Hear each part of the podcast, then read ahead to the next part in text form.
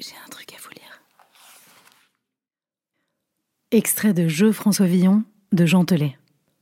Contre le mur du cimetière des Saints Innocents, une estrade a été dressée face au marché. Les porcs grognent, enfermés dans des petits enclos, aux barrières basses ou attachés à des piquets.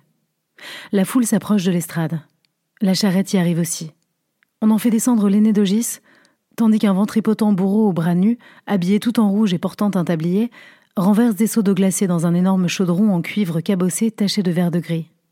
Deux sergents attrapent Christophe, un par les pieds, l'autre par les aisselles, comme le charcutier faisait avec son jeune frère quand il rinçait les corps de femmes dans la rivière en bas de Montfaucon, et il le jette dans le grand chaudron.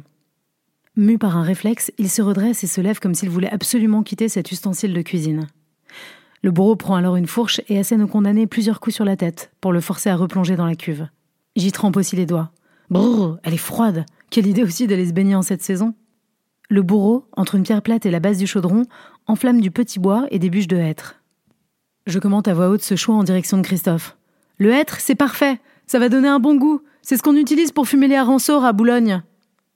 Autour de moi, les gens rigolent de mes commentaires, sauf Robin qui s'en indigne. François, c'est mon frère. Je me retourne vers l'assistance et explique d'un ton exagérément professoral. L'intérêt de la bouillure est qu'elle ne procure pas une mort immédiate, comme la pendaison ou la décapitation, qui sont très décevantes à cet égard.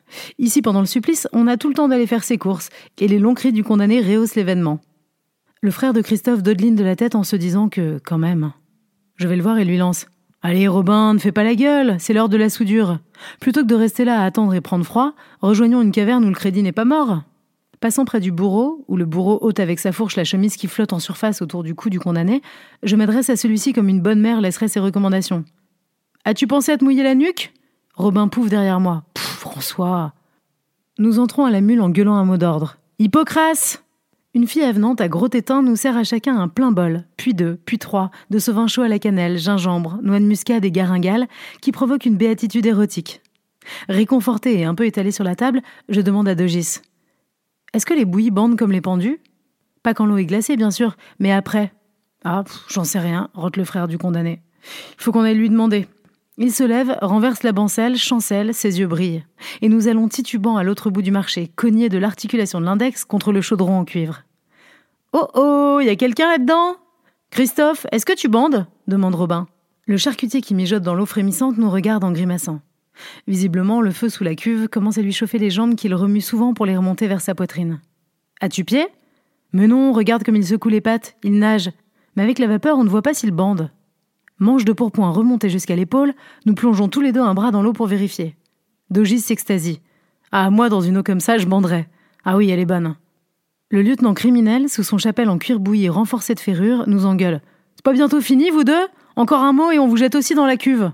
Oh là là là là, si on peut plus rigoler ni s'instruire, fait-on en s'éloignant et en se retenant l'un à l'autre vers l'auberge de la mule, où nous entrons en gueulant Hippocrase Trois bols plus tard, chacun, nous revenons écroulés de rire en lançant des oignons dans le chaudron.